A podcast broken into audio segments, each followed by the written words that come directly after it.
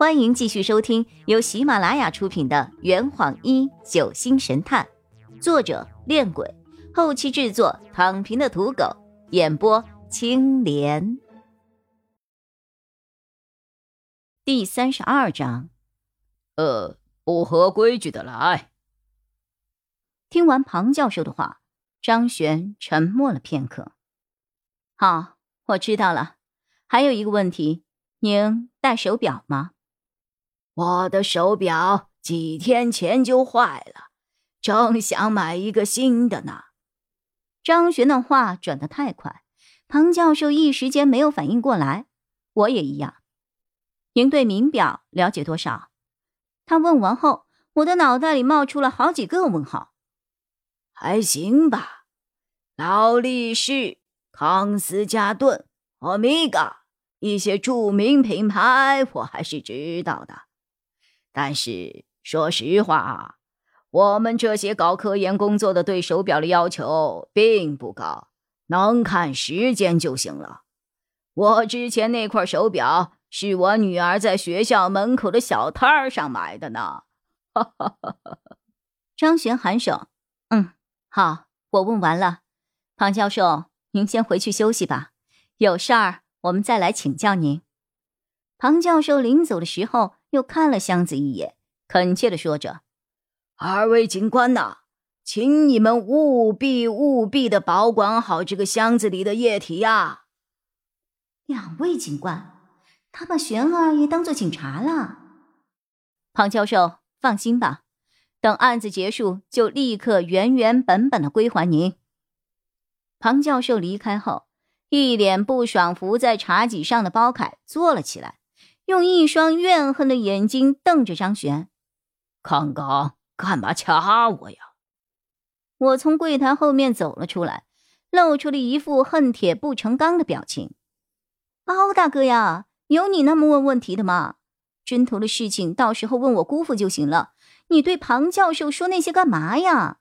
你生怕别人不知道我们注意到了七号针头的事情啊？包凯先是有些尴尬。然后又理直气壮的说着：“这个，呃，反正案子办的也不是很合规矩啊，我也就不合规矩的来喽。”老天呀，这个案子真的能破吗？哎呀，我的头一个头两个大，三个大，四个大！我向张璇哭丧着问：“璇儿，咱们下一步该怎么做？”张璇靠在椅子上，闭目养神，鼻腔里传出了均匀的呼吸声。看来长时间的大脑活动令他深感疲惫。我示意包凯保持安静，然后回到房中，拿了一条毯子盖在了他的身上。张璇躺在大堂的沙发上，一直睡到晚上七点。这段时间。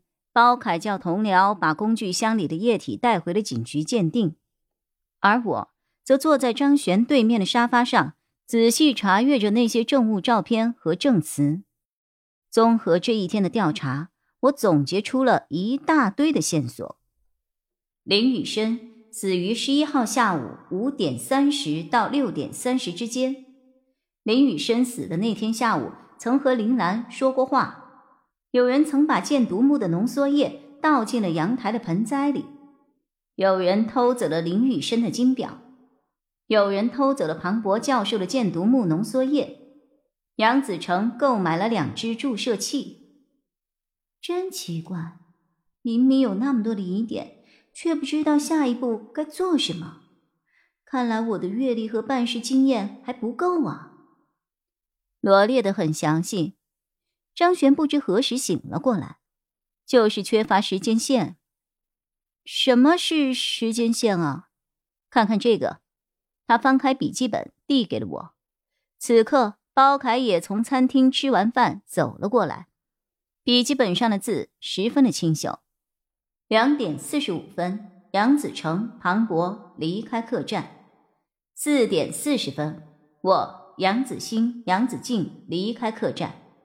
五点之前，林兰和林雨生说过话。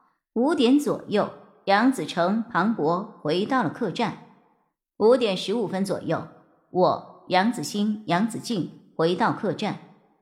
五点三十分，林雨涵和林雨生发生了争执。六点五十分，晚餐。七点，洛佩发现尸体。张璇补充着：“当然，这只是一部分，我们还要对客栈内的所有人进行询问，才能够理出完整的时间线。”包凯用手指指了指第二行字：“这个是什么？我怎么不知道啊？”张璇伸了个懒腰，笑了笑：“嗯，想不想听听我的故事啊？想的话，就去叫钟叔帮我做一份高级啊不。”超级晚餐，一顿西式牛排餐的贿赂后，张璇满意的开了口：“我的故事很简单。那天下午，我把奶茶交给了你之后，就回到了子欣的房间，帮他补习功课了。到了四点四十分的时候，杨子静走进来说要带我去逛街。逛什么街呀？就是想泡我。子欣也在一旁起哄。”说学累了，想出去走走，那就去了，正好看看这个男的的魅力到底有多低。结果还真没有让我失望。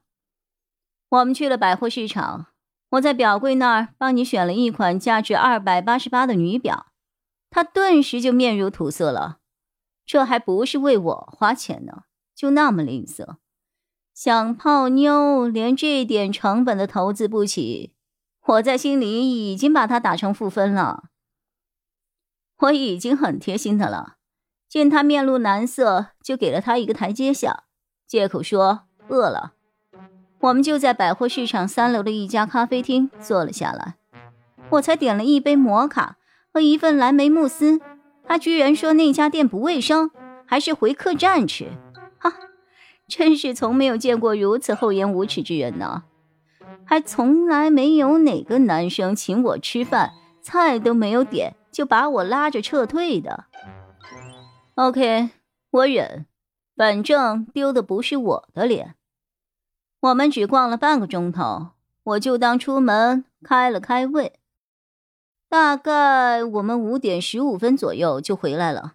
我和子欣回到房间里继续补课，他就尿遁了。这坛已经喝完了，你猜出凶手是谁了吗？啊，老板，拿酒来。呃呃，更多精彩，请关注青莲嘚不嘚。